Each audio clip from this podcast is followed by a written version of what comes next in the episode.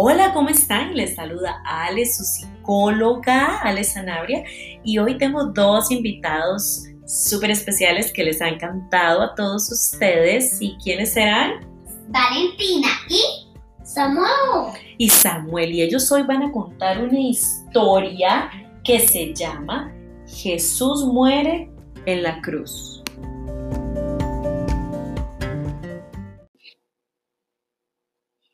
Jesús muere en la cruz.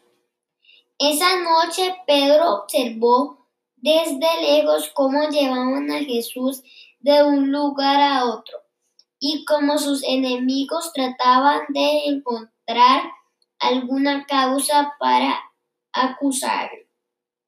Al día siguiente lo hicieron cargar un enorme pedazo de madera hasta un lugar afuera de las murallas de la ciudad y lo crucificaron junto a dos criminales.